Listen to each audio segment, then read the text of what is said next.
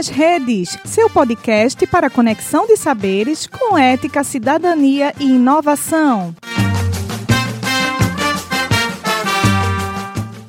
Sejam bem-vindos e bem-vindas, professores, professoras, pesquisadores, pesquisadoras e estudantes do ensino superior. O nosso podcast refletirá sobre a importância do planejamento como dispositivo norteador da prática docente. Neste momento que estamos vivenciando novos desafios, torna-se relevante uma discussão entre planejamento e prática docente. De acordo com o dicionário de etimologia, o planejamento significa a ação de preparar um trabalho ou um objetivo de forma sistemática, planificação ação ou efeito de planejar, de elaborar um plano, determinação das etapas, procedimentos ou meios que devem ser usados no desenvolvimento de um trabalho, festa, evento. No episódio de hoje, teremos uma conversa especial com Odair França de Carvalho, professor da UPE, doutor em didática coordenador de extensão da UPE, pesquisador de saberes e práticas educativas. Ele discutirá um pouco de que forma o planejamento pode contribuir para o processo de ensino-aprendizagem.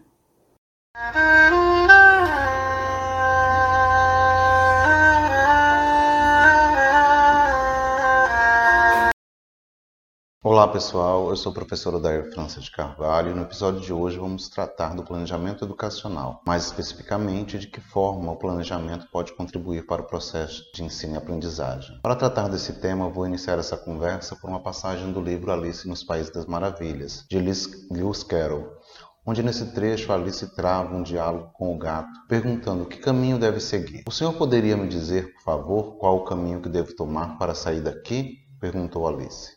Isso depende muito de para onde você quer ir, respondeu o gato.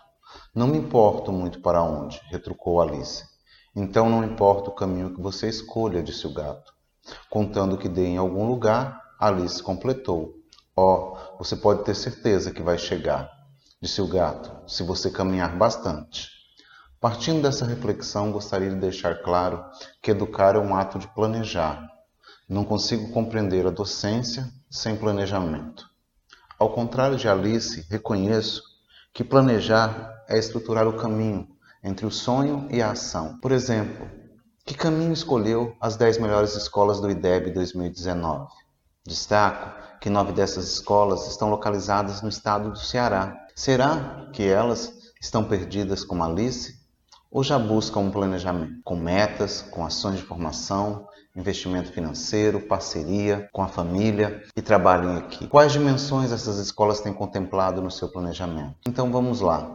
O planejamento no nível macro é um meio para se programar as ações docentes, mas é também um momento de pesquisa e reflexão intimamente ligado à avaliação. O planejamento escolar é um processo de racionalização, organização e coordenação da ação docente, articulando a atividade escolar e a problemática social. Os professores e estudantes são protagonistas das relações sociais. Para Vasconcelos, os três principais elementos do planejamento escolar são objetivos, os conteúdos e métodos.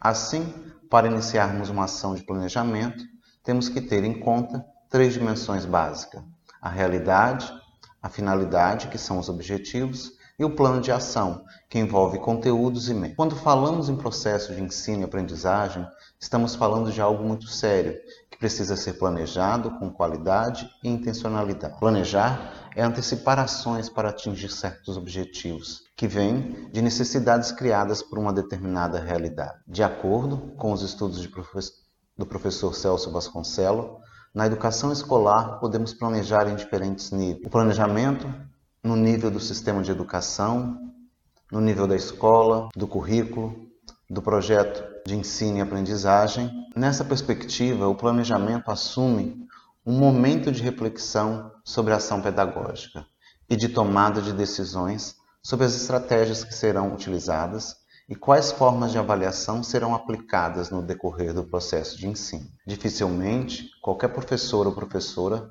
da sala de aula da educação infantil à universidade, terá sucesso na formação de sujeitos críticos e autônomos se não estabelecer uma boa proposta de planejamento. A meu ver, o melhor meio para obter o sucesso na ação educativa é o planejamento participativo, pois necessitamos de ferramentas claras para intervenção na realidade. Pois para intervir, precisamos deter saberes, como Paulo Freire nos orienta, na pedagogia da autonomia, para primeiramente ter a visão do todo, para depois agirmos sobre as partes. Nesta vertente, precisamos distribuir o poder e a possibilidade de escuta do outro na construção coletiva. Nos dias atuais, em meio à pandemia do Covid-19, somos obrigados a replanejar todas as nossas ações, desde o ambiente pessoal, do profissional até o social. Se não reconhecermos que precisamos do outro que temos que agir com o outro, estamos condenados ao fracasso. No planejamento participativo, precisamos da participação das pessoas, de ferramentas para intervir na realidade. Precisamos dominar conceitos, técnicas e instrumentos específicos. Precisamos elaborar os percursos da viagem, paradas e saber o caminho.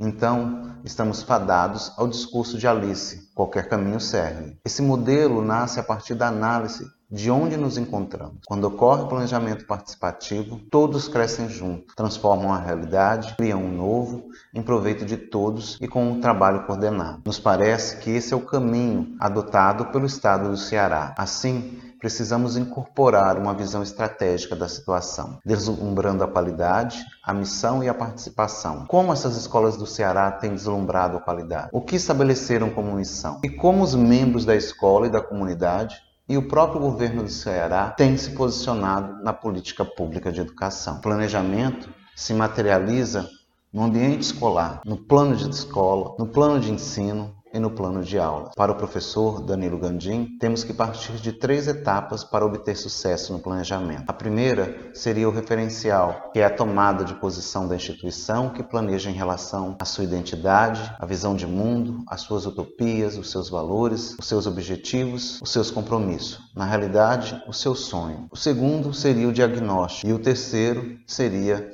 a programação, né? Com ações, atitudes, regras e rotinas. Voltamos ao questionamento inicial. O planejamento pode contribuir para a melhoria da qualidade do processo de ensino-aprendizagem? Sim. O planejamento pode contribuir para o processo de ensino e aprendizagem. A partir de um compromisso ético de seus atores. Para isso, é preciso ter um bom projeto político-pedagógico que dialogue com os problemas da sociedade contemporânea, estabelecer um bom programa de formação no chão da escola, zelar pela elaboração de bons planos de ensino, pautados em conhecimentos poderosos que mudarão a vida dos estudantes na escola e no seu cotidiano, construir currículos que estejam entrelaçados aos conhecimentos escolar e à vida, valorizar o professor, estabelecer relações fortes com a família e a comunidade, estudar continuamente as ideias que surgem a cada dia propondo uma nova sociedade e um novo ensino, dar um caráter diagnóstico à avaliação, excluindo toda a classificação, investir em metodologias que privilegiem a atividade e a participação dos alunos. Sendo assim, podemos concluir que a elaboração do planejamento, ou melhor, do planejamento participativo na escola, deve ser caracterizada por ações coletivas, envolvendo de forma objetiva todos o que delas, todos o que dela fazem parte. Então, diferentemente de Alice, precisamos saber onde queremos chegar. E até o próximo episódio.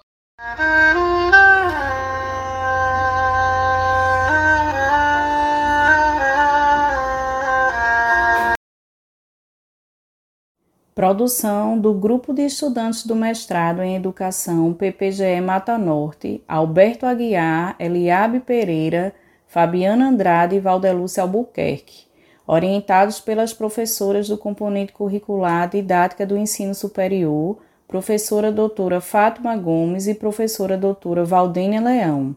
Agradecemos ao professor Odair França de Carvalho pela sua participação Agradecemos a sua audiência e atenção, deixamos nossos afetuosos abraços a todos e a todas.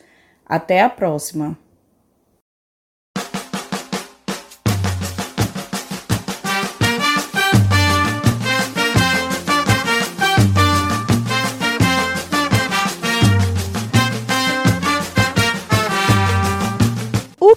Nas redes, seu podcast para conexão de saberes com ética, cidadania e inovação.